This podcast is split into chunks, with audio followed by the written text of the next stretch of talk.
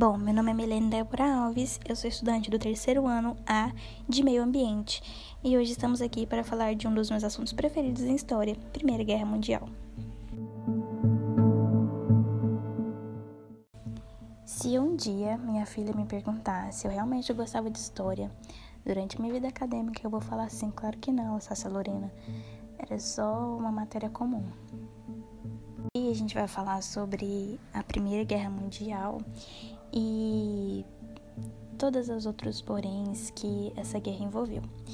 Então, assim, é, a gente já tinha vindo de algumas revoluções, de algumas conquistas, porque, por exemplo, é, a Inglaterra era um, um país bem assim é, evoluído, né, em questão de ciência, de indústrias e tal, mas assim, por uma questão de já terem algumas colônias na África e na Ásia. E essas buscas por colônias, por, por expandir o seu território, foi motivo de, de muita disputa, né? De muita briga, porque a Alemanha não era a única, tinha. Quer dizer, a Alemanha não, a Inglaterra não era a única, tinha a Alemanha também. E aí sempre teve essa, essas buscas aí por territórios e isso foi começando a gerar uma tensão porque para ter uma, uma, uma, evolução naquele país, para ter algo sólido, eles precisaram de, precisavam de quê? De matéria-prima. E é onde que eles encontravam matéria-prima? Nas colônias, isso é claro. Então, o que, que aconteceu? Em um determinado momento, é, existia ali um, um, um território que chamava Alsácia-Lorena. Mas antes da gente falar desse território, é interessante a gente falar sobre como que era é, a divisão assim, de, de tarefas, entre aspas, que eu quero dizer mão de obra e como é que funcionava a questão econômica dos países Alemanha, é, França e Inglaterra, ou Grã-Bretanha. Bom, a Inglaterra ela já era assim o país mais evoluído, tinha uma marinha muito boa é, até então, já vinha com a marinha muito boa de anos e anos atrás. A França ela já era um país bem agrário. A Alemanha já estava com, começando também a, a ter um, uma evolução, uma industrialização, mas ela ainda ficava o que atrás da Inglaterra. E em determinado momento a gente tinha ali um território chamado Alsácia-Lorena, que era um território muito interessante, porque ele tinha petróleo, ele tinha minas de carvão, ele era um lugar assim estratégico mesmo para quem precisava de matéria-prima, que era o que eu comecei falando no início, sobre essa questão de evolução, de expansão, é, de revolução que ocorreu. Então, assim, eles precisaram de matéria-prima. E um, um, território que tinha essa matéria-prima era tudo para eles. Então, o que, que eles fizeram? A França, que era quem estava com esse, esse território, é, ela é, foi tomada dela pela, pela Alemanha.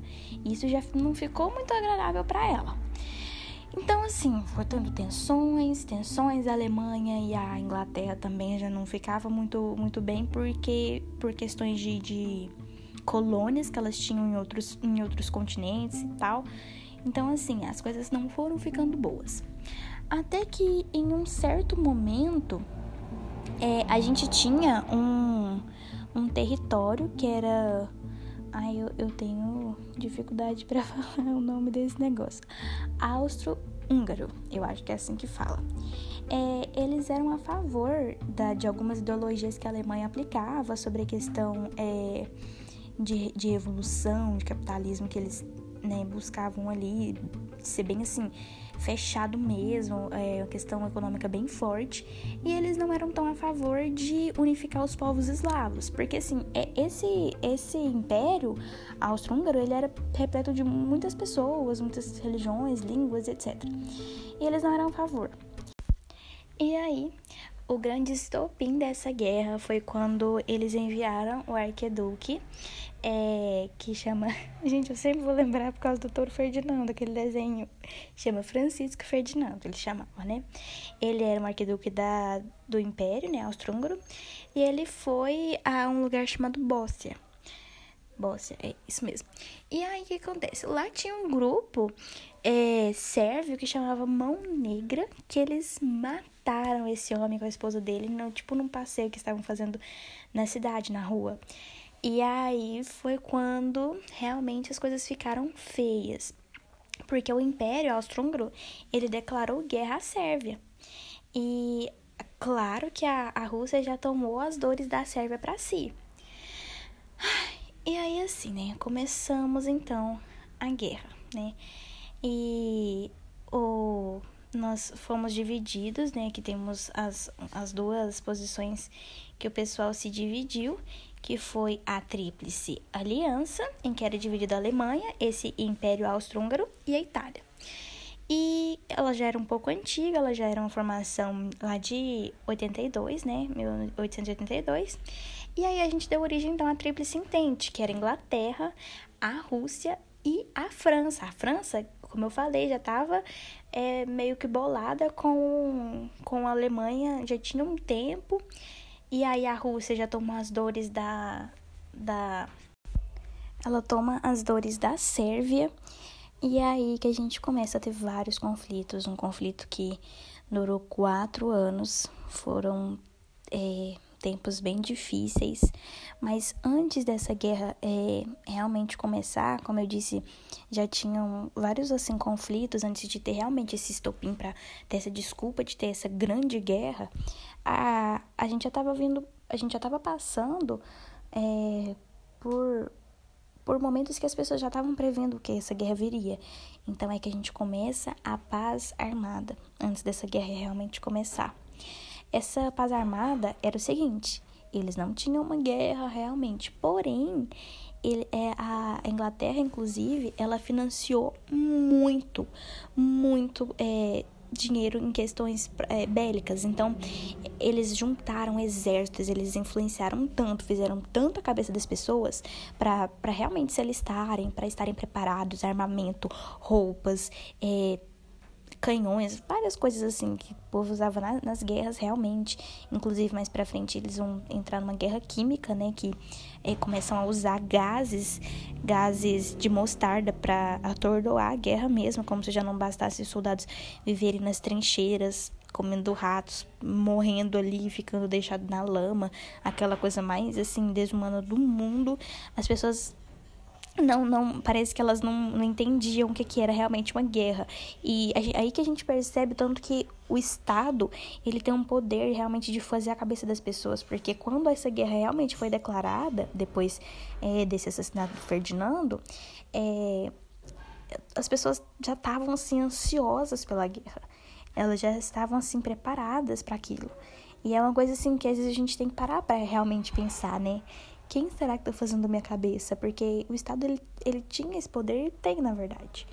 E aí, assim, foi um momento bem, bem complicado. As pessoas, é, as pessoas estavam ali na guerra, perderam parentes, famílias.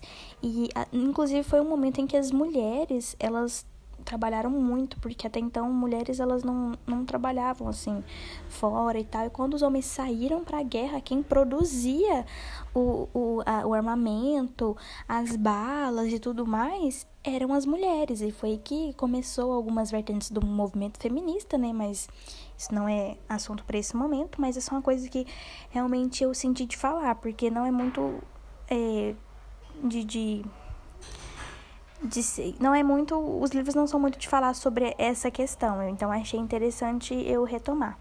Então foi, foi então essas fases das guerra, da guerra. Primeiro, eles já estavam com algumas tensões, é, a Alemanha, a França, a, Fran a Alemanha e a Inglaterra por, por questões territoriais.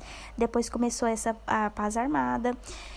E aí realmente a gente entra na guerra mesmo, que foi de 1914 até 1918. E os Estados Unidos, até então, ele não tinha entrado na guerra, ele entra apenas é, em 1917. E ele foi realmente, assim, um dos pontos para que a guerra realmente tivesse um fim, né, entre aspas, porque daqui uns tempos a guerra retornaria. Por quê? Porque é muito desgastante. Então, anos e anos você guerreando, perdendo pessoas, já não tendo o mesmo, o mesmo poder de produção, porque as pessoas não estavam trabalhando mais, elas só estavam na guerra. Então, assim, a, a economia foi, foi sendo desgastada. E a, aí as pessoas foram realmente perdendo, né? Foram tendo diversas derrotas. E quando os Estados Unidos entrou, ele trouxe vários guerreiros.